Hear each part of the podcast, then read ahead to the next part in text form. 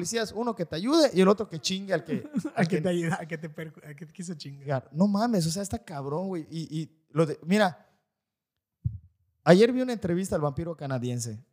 ¿Sí te acuerdas de ese cabrón? no? Tiene la misma pelada que tú ahorita.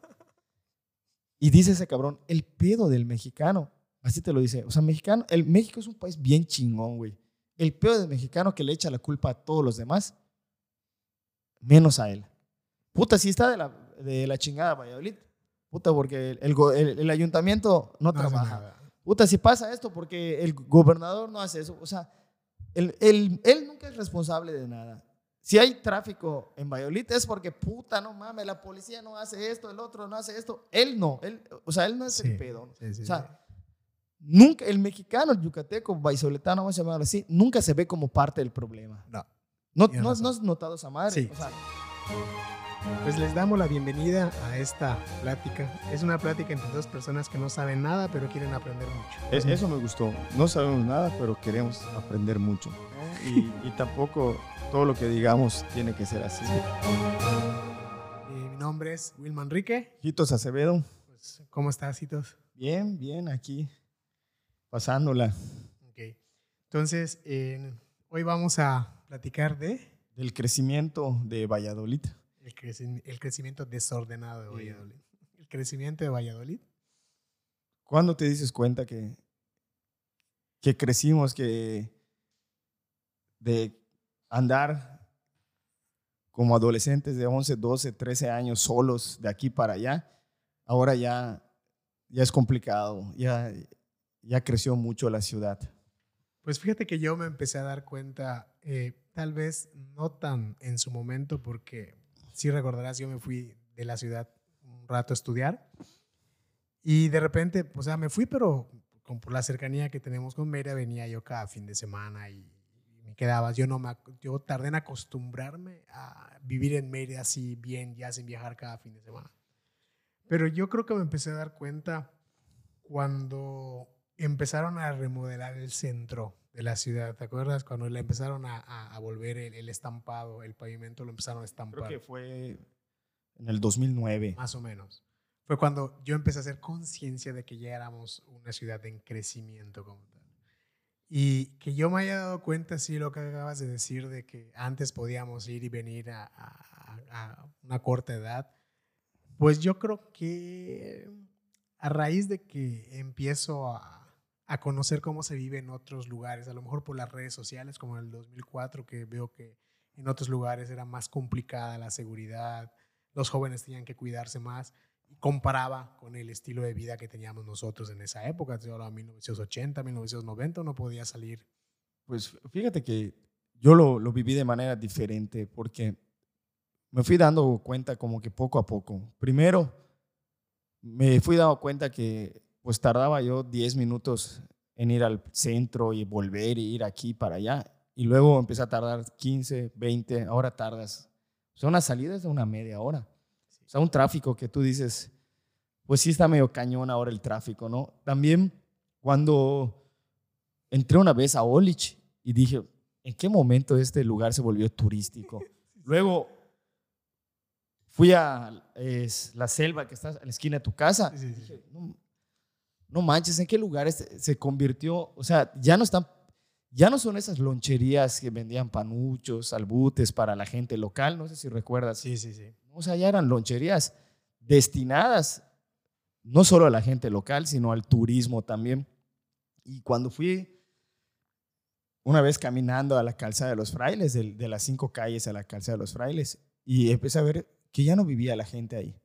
Creo que estaba doña Tere y el doctor Escalante, de ahí los Arceo un poco más adelante, su mamá de Noé González, creo que todavía viven ahí, y de ahí te das cuenta, ya son puros comercios, Y yo, hoteles, ¿no? O sea, tú dije, de repente volteé a ver y dije, ¿en qué momento pasó esto, no? Sí, sí, sí. A ver, te escucho. Porque eh, yo estudié en la, en la escuela, en la Artemio Alpizar, que está en Cisal.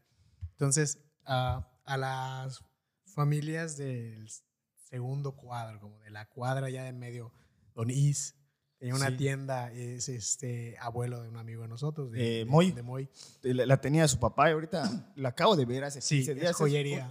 Es pero impresionante joyería, la joyería. Sí, Sí, sigue la, tenido la tienda Don Pompo, Sí, sí, pero ya pequeña, pero lo que era la esquina, o sea, fue el último en resistirse. No quería rentar esa parte, ahorita ya la rentaron porque, o sea, te obliga a la, o sea, el, Sí, el- la- el entorno, ¿no? crecimiento. Te obliga al crecimiento. Porque en, en el, cerca de la escuela a que iba, que yo conocía a, los, a las familias porque había gente que estudiaba conmigo. Entonces, cuando nosotros salíamos, pues podías ver que entraban a su casa y podían. Entonces, de repente, cuando yo empiezo a. a- Cuando remodelaron la calzada y le pusieron el estampado, fue cuando empecé a darme cuenta que mucha gente estaba migrando, o sea, como que vendía o rentaba y se salía de ahí para, para vivir. Y este, sí, fue uno de los, de los cambios más notorios que, que pude tener. Y es cuando yo empecé a, a, entender que iba, que Valladolid iba a cambiar. eh, por lo menos, a lo mejor no como hoy, porque pues no soy, no soy gitano ni leo el futuro, pero sí, sí, sí se vería, sí se veía venir algo como un crecimiento. Y luego empecé a ver mucho Valladolid en las redes sociales, de gente famosa, de gente, amigos de otros lugares que me decían, oye, mira, Valladolid, qué padre, unos, eh, un compadre de Monterrey que me decía, oye, está sonando mucho Valladolid. Y fue cuando, creo que te pasa lo del sapo, no sé si viste lo del sapo, que si lo metes en, a- o sea, en agua y vas calentando el agua poco a poco, el sapo no se da cuenta. Ah, sí. Entonces creo se, que se adapta se la, a la adapta. temperatura. Creo que eso no- me pasó a mí porque, o sea, tanto tiempo estando en Valladolid que para mí yo seguía viendo las cosas igual, ¿no? Hasta que de repente me cayó el 20 y dije, esto ya no es Valladolid que yo conozco. Y te voy a decir cómo me cayó el 20. Me voy, mi, mi esposa es de Tizimín, entonces cuando me voy a Tizimín y veo cómo es la dinámica en Tizimín y digo, wow, así era Valladolid, pero ya no es así. O sea, Valladolid ya cambió. Porque Valladolid y Tizimín éramos muy parecidos. Sí. Ponían un semáforo en Tizimín y al mes ya lo ponían en Valladolid. ponían algo de aquí y al mes ya lo ponían. O sea, había mucha competencia, ¿no? Entonces, de repente, ves en Tizimín y todavía, ¿y quién eres? Ah, soy hijo de tal. Acá en Valladolid ya no puedes decir, ¿y quién eres? ¿Quién es tu papá? Mi hija estudia con gente. Haz cuenta, siete son de Valladolid y 20 son de fuera. Increíble. Entonces tú dices, o sea, ya, ya creció Valladolid. Sí, demasiado. Y, no, yo creo que es parte natural de, de la, de una sociedad o de una ciudad, ¿no? De ir creciendo. Yo creo que ninguna ciudad es ahora lo que era hace 30, 20 años. Pero eh, yo creo que igual el hecho de que las loncherías estén adaptando para el cambio, pues es muy bueno porque eh, si algo he aprendido en mi vida es que si tardo en adaptarme o no me adapto, eh, lo que no se adapta no sobrevive, ¿no? Sí, eh, yo soy muy romántico, sí, te juro que eh, soy un poco, me cuesta el cambio, ¿no? Por ej- ejemplo, pues en el bazar yo me acuerdo que iba a comer las pizzas de mi tía, la comida de tono cuando a veces no sabía. Eh, eh, bueno, ahí muchos años estuvo la rancherita, luego estuvo otros lugares, ¿no? Estaba su papá de tu amigo eh, Kevin, Sí, sí, sí. el señor, tu- es tu tío, ¿no? El de los jugos. Ah, era abuelo de mi tío. Abuelo. Entonces de tú dices, prima. vas viendo y tú dices, y de repente ahorita, cuando voy a sacar dinero a- al cajero HSBC y volteo a ver y digo, madre, o sea, todos los lugares que yo conocí de chavo, ya no hay ninguno. ¿Dónde está Don Bueno, Milo? solo Don Casiano Eh, sigue sí. existiendo, pero ya no es el Casiano que cuando teníamos que ir, antes de cualquier desfile, tenías que desayunar, antes de una excursión, de una vez hasta jugando, yo le decía a, a Kike, ahorita Kike, como ya tienes dinero, ya no vienes a las 4 de la mañana arrastrando tu carrito. O sea, ya a las 7 de la mañana empiezas a vender. Y, y te fijabas, o sea, todos esos lugares que nosotros conocimos han cambiado. Mucho, Entonces tú dices, o sea, ¿cómo ha crecido esto? Ves lugares eh, que pues nunca te imaginaste, como la tratoria Don Giovanni, ¿cómo se llama el que está en las cinco calles de carnes? El de carne eh, está... Eh, eh, paparazzi. paparazzi. Entonces, no sé si recuerdas, antes estuvo uno de carnes en la calle que está, es la, viene siendo 41, creo, es la Ok. 41 o 39. Por tesorería, Ajá. abrieron uno de cortes. Sí, sí, sí. Y ahí también vi que creció Valladolid, porque ese lugar duró 3, 4 meses, lo cerraron. Luego pusieron una cafetería a la que íbamos mucho, ¿te acuerdas? En el mero centro, y lo cerraron. Y ahorita ves que abren, o sea, ya no están, los lugares que se abren ya no los cierran. Ya se queda. ya, se quedó. O sea, ya, ya se establecieron y van abriendo más. Llegan cocinas de Oaxaca, llegan eh, lugares. Samaritanas. Sí, llegan otros lugares. Tú dices, o sea, y en la calle, bueno, increíble. Cuando voy por eh, la Emiliano Zapata, hasta extranjeros caminando ahí en la Emiliano Zapata que rentan Airbnb en la unidad, o sea, donde te volteas, bueno, puro extranjero. sí, sí. Antes solo los veías a las 5 de la tarde en el centro, ¿te acuerdas? Sí, sí, sí. Y, los veías cruzar al bazar, subían, eh, orinaban, cagaban y se iban, ¿me acuerdas? o sea, allá paraban, o sea, no sé, los baños públicos y se iban, no se quedaban, no, no pernoctaban.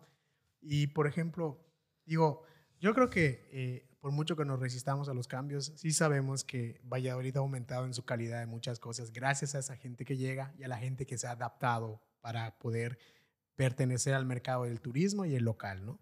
Eh, o los hoteles, por ejemplo, antes en la ciudad había tres, cuatro hoteles.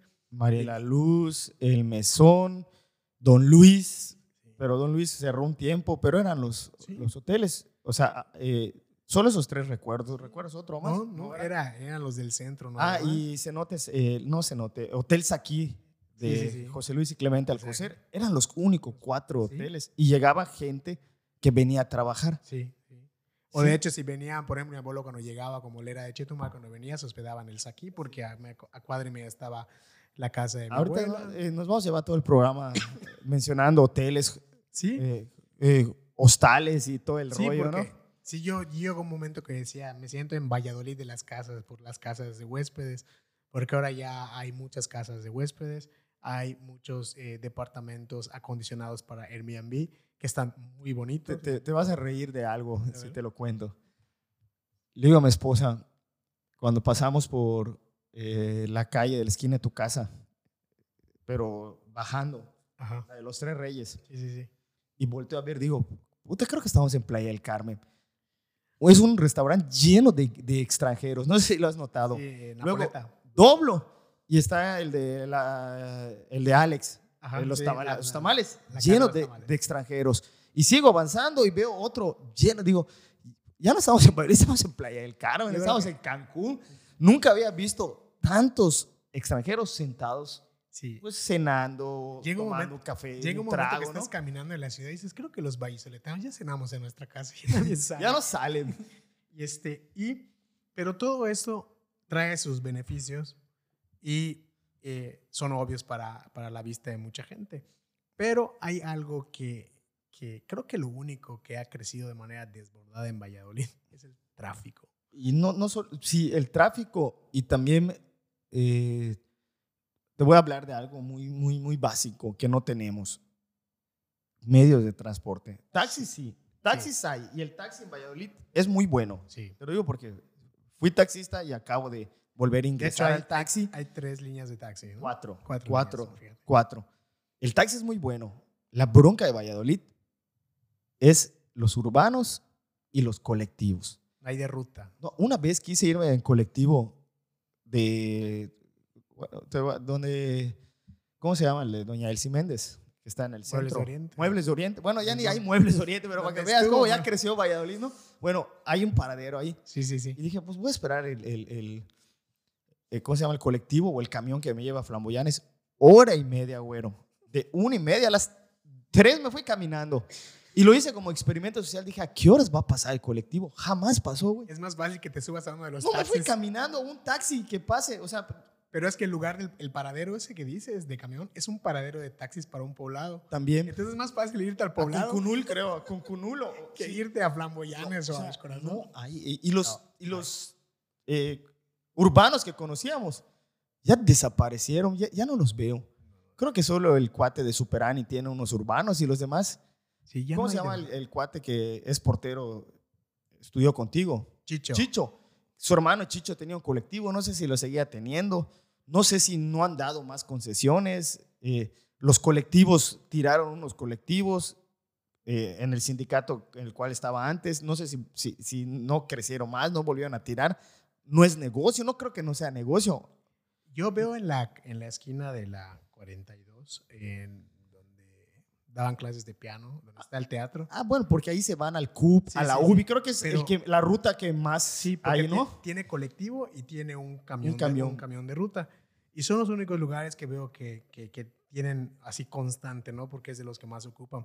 Pero digo, Valladolid no solo son estudiantes. Y sí, fíjate que cuando, cuando empezamos a elegir el tema, una de las cosas que vino a mi cabeza es que no tenemos una línea de ruta, no tenemos líneas de ruta para entrar a los fraccionamientos, para entrar ah, del fraccionamiento al centro, a los barrios alejados. No hay un, no hay, y yo creo que el estar tardando Te, te vas a reír. Tengo 10 y- casi 18 años en Flamboyanes y jamás cuando he ido al Oxxo he visto pasar un colectivo, hermano. Jamás.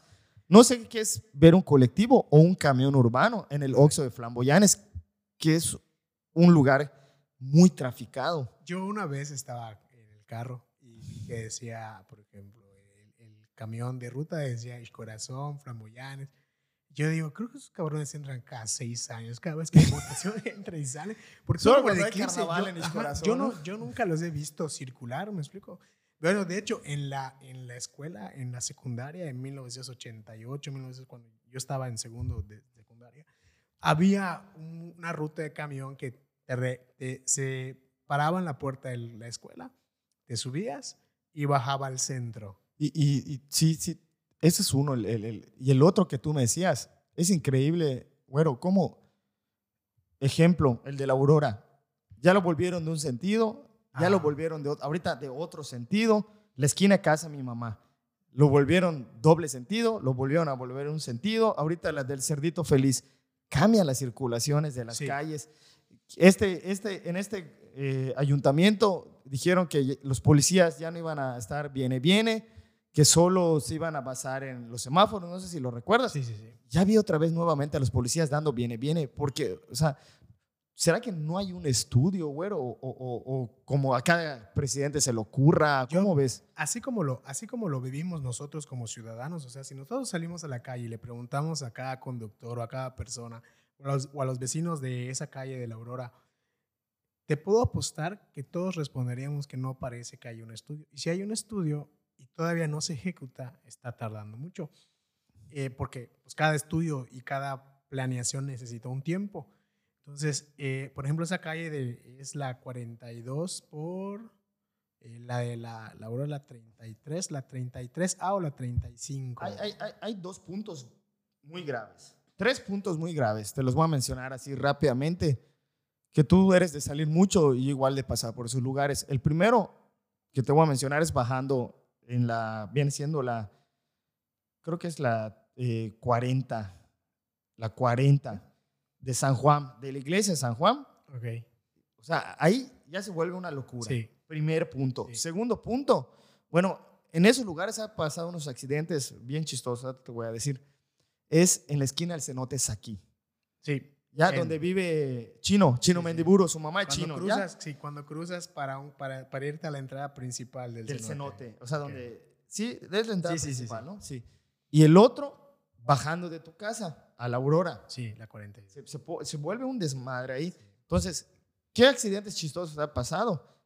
Que como se paran los carros, no, no tapan los carros las esquinas para que pasen, o sea, los que no van a doblar, los que van a seguir derecho, Sí. sigan.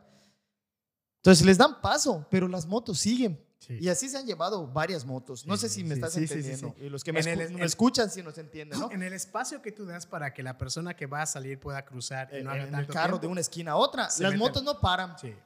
Y se han llevado motos. Y ahí, pues le echan la culpa al que se pase el alto, pero realmente, pues, no lo sé cómo sería un perito que nos explique, ¿no? Pero así han majado a, a varios, porque el, el carro te dice pasa, o sea, deja el espacio, y la moto viene o la Sí. bicicleta y se las llevan. Es que de hecho, el, el- No hay policías ahí. algo no, que no sé. me, ha topado, me, ha tocado, me ha tocado ver como conductor, que de repente estoy sobre la calle, sobre la 40, ¿no? que es de Santa Lucía hacia el centro, y voy manejando, y tengo una moto del lado izquierdo y una moto del lado derecho, y los dos vienen más rápido que yo tratando de rebasarme. Y digo, en el reglamento de tránsito, el lado izquierdo es para rebasar y el lado derecho, ¿no? Pero a todo esto, a veces, eh, digo, tenemos un reglamento de tránsito en ciudades donde la velocidad es excesivamente baja. Y somos un desmadre. Sí, sí, sí, Somos, sí, la neta, mira, Somos un Definitivo. desmadre y más los baisoletanos. ¿Por qué te digo esto? La neta, tenemos una mala costumbre, pero una mala costumbre de que cuando yo voy a Vancomer, cabrón, quiero estacionar en, el, en la puerta. En, en la cajero. puerta de Vancomer. Y, la- y si me muevo policía, me encabrono. Puta, le digo, puta, bueno, mueve primero a todos estos camiones, te encabronas porque Sí, sí, no sí. quieres caminar, cabrón. O sea, no quieres pagar. Mi esposa se molesta. Voy a Coppel y, y doy tres vueltas. Me enseña que estás de más gasolina. Entra al, al estacionamiento estacionamiento del Club de Leones. Leones. 10 pesos te cuesta, 15 pesos ahorita. Pero es, la- es mi chip que no quiero cambiar, cabrón, que, o sea, quiero estacionarme donde voy, si voy al teatro, quiero estacionar donde está Dominos. O sea, si me entiendes, vas a algún lugar, a Luce, que está ahí cerca, ahorita Sí. que fui, me resisto a entrar al estacionamiento. O sea, que, o sea, quieres, cabrón, quieres, el baisoletano quiere, va a Casa Miranda, quiere estacionar enfrente de Casa Miranda, ¿sí o no? Te quieres sentar las O sea, piernas de somos un Checho Miranda. desmadre. Ah, pero si vamos a otros lugares. Ahí en Mérida sí caminas cinco cuadras, seis Sí. cuadras. Ahí sí usas estacionamiento. O sea, es una mala costumbre que tenemos. Tal vez porque seguimos viendo, pensando que la ciudad es pequeña, o a lo mejor porque sí, la verdad sí es pequeña, pero ya hay mucho tráfico.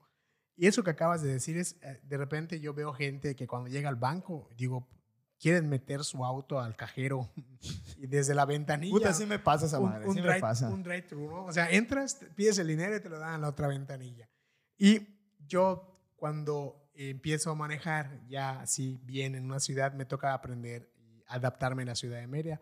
Entonces yo no tengo problema con los estacionamientos. O sea, yo puedo entrar, de hecho, aquí mi familia, cuando salgo a hacer el trabajo que hacemos mi hermanito, yo y mi mamá, se ríen porque yo pago un estacionamiento y camino 5 o 6 cuadras. Y digo, prefiero hacer eso que estarme buscando. O sea, si yo trato de encontrar un lugar donde estacionarme, no puedo, porque hay tres cosas que te lo impiden. Uno, la ciudad, la escarpa, ya, se, ya parece eh, el camino al mago de Oz. Todo es línea amarilla. Entonces te dicen, sigue el camino amarillo y parece que si te subes a la calzada de los frailes o te subes a cualquier parte del centro, sigues la línea amarilla, vas a encontrar al mago de Oz. Uno, la línea amarilla. Dos, la otra vez estaba yo en la calle y digo, ya no hay escarpa. Todo es rampa de estacionamiento. Oye. bueno, la mayor parte es rampa de estacionamiento. Si, si sale, si sales un desmadre, cabrón. Pero, o sea, es cabrón. un desmadre cañón de estacionamiento.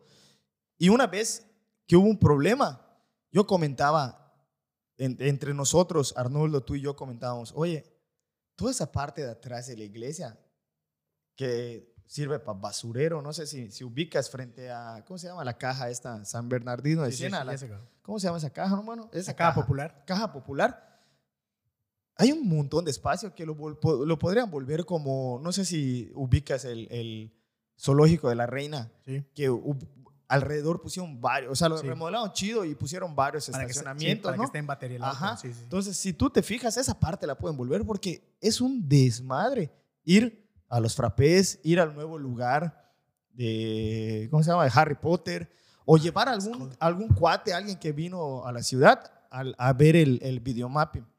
Porque los, los- donde tú estudias en Artemio, son tres carros que dan allá y cinco carros. Y los que van a la iglesia ahorita ya no buscan dónde estacionarse. Hay bodas, 15 años, bautizos. Y el, donde estaba en la jurisdicción número dos, tam- ya no se dan abasto. no. O sea, es un desmadre. César. Sí, no sé sí. si tú lo ves Sí, así. sí lo veo, te lo digo. Y te decía, son tres cosas que te impiden estacionarte en, en toda- en la mayor parte de la ciudad.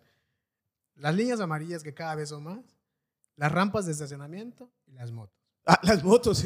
Hay un chingo de, de motos de donde decir, sea. es- eso, eso de las motos tiene una explicación de crecimiento social. Ah, hace mucho yo estaba, eh, empezaba a leer cómo, cómo crecen las ciudades, cómo se da el crecimiento de las ciudades. Y de repente pasa algo sencillo. Nunca te ha pasado, o por ejemplo dices, hay mucho tráfico en esta calle. Por ejemplo, hay tráfico en la 42. Voy a agarrar un atajo por la 40, voy a doblar en la siguiente cuadra y me evito el tráfico. Puta, te metes a la 40 y está igual, porque todos los que venían delante de ti pensaron lo mismo. Eso es un efecto del crecimiento urbano. Cuando, por ejemplo, nos dicen, eh, eh, hay que desarrollar la movilidad sustentable. O sea, ¿qué va a pasar? Que vamos a usar eh, motos eléctricas, bicicletas eléctricas, en lugar de que la gente salga y camine. O sea, la gente que ya tenía la costumbre de caminar, sale y compra una bicicleta eléctrica. Entonces se han dado cuenta en estudios en ciudades que han ido de pequeñas a medianas o de medianas a grandes, que cuando se promueve ese tipo de movimiento sustentable de bicicletas eléctricas, en vez de que el que tenga auto se compre una bicicleta eléctrica y deje el auto, lo que pasa es que la persona que antes acostumbraba a caminar, compre una bicicleta y deje de caminar. Lo mismo pasa cuando empezamos a buscar atajos en la ciudad. Entonces, ¿qué empieza a pasar? Que la gente durante mucho tiempo, te puedo apostar que unos 4 o 5 años para acá, dijeron, es muy difícil encontrar estacionarme, un lugar donde estacionarme en auto. Voy a comprar moto. Y toda la ciudad ya parece agencia de Itálica. Que cuando sales a hacer tus diligencias al centro, dices, voy en mi moto y estacionas tu moto. Y así como tú y como yo, la mayoría de la gente pensó, y te das cuenta, todo el centro es una agencia de Itálica, de Suzuki, cada, o sea, cada vez es más, y no es, o sea, no es no es que se deba dejar de hacer, porque es un tipo de movilidad que, pues, la, a la que la gente y, tiene y solucionas una cosa y, sale. otra bronca. Porque solucionaron de los taxis. ¿Te acuerdas que todos los taxis de, de las comunidades cercanas estacionaban en el centro? Los quitaron. Y los mandaron a estacionamientos. Los hicieron rentar. Los, hicieron rentar estacionamientos, pero después sucede otro problema, porque es un crecimiento muy acelerado. Y desordenado. Desordenado. La crítica más común sobre el tráfico en la ciudad es esta. Está el semáforo, estás atorado en el tráfico y dices, ves al policía, no, chingado policía, nomás está entorpeciendo el tráfico. De repente, al día siguiente en la misma cuadra, hay tráfico y no hay policía. Y lo primero que pensamos es, pues, ¿dónde puta está el policía? ¿Dónde chingado está el policía? Esa es la crítica más grande, es la crítica más común que podemos tener hacia el tráfico. Pero en realidad, sí deberíamos estar más conscientes de usar estacionamientos, de empezar a darle una solución a las motos. me explico, porque no es nada más no te estaciones aquí, tienes que darles una solución, tienen un vehículo, tienen trabajo. Hay, hay centros de trabajo donde digo, ¿por qué no son capaces de pagar una mensualidad en un lugar para que la gente meta? O sea, estoy hablando de empresas grandes, empresas que son hoteles de cinco estrellas, hotel. ¿Me explico? Entonces dices, güey, puedes tener un espacio pagado para la gente, para tus colaboradores. Te voy a decir una realidad, güey. Así, la neta. Somos, somos eh, ¿cómo te explico? Se nos llena la boca de decir cosas, güey, que no hemos vivido. Exacto. ¿Me explico? Antes que yo sea taxista, puta, hablaba pestes de los taxistas. Como habla toda la gente, pestes de los taxistas. Cuando me tocó ser taxista, cabrón, me callé la boca. Y eso que dices de la policía, ¿cómo criticamos a la policía, cabrón? Y ni sabemos cuánto ganan, ni sabemos cómo trabajan. Muchos eh, eh, trabajan, ¿sabes qué es trabajar 24 por 24, güero? En el sol, como Yo, tú, la neta, trabajarías 24 por 24 parado en la esquina a las dos. No mames, cabrón, yo me paro en la esquina. Eh, eh, eh, hace poco se chingó mi tinaco. Me subí media hora a ver qué pedo, güey, y bajé con dolor de cabeza. Más que no tengo pelo, que entra el chingón, puta rayos de sol directo. Imagínate esos cabrones, güey. Estar, o sea, cabrón, párate.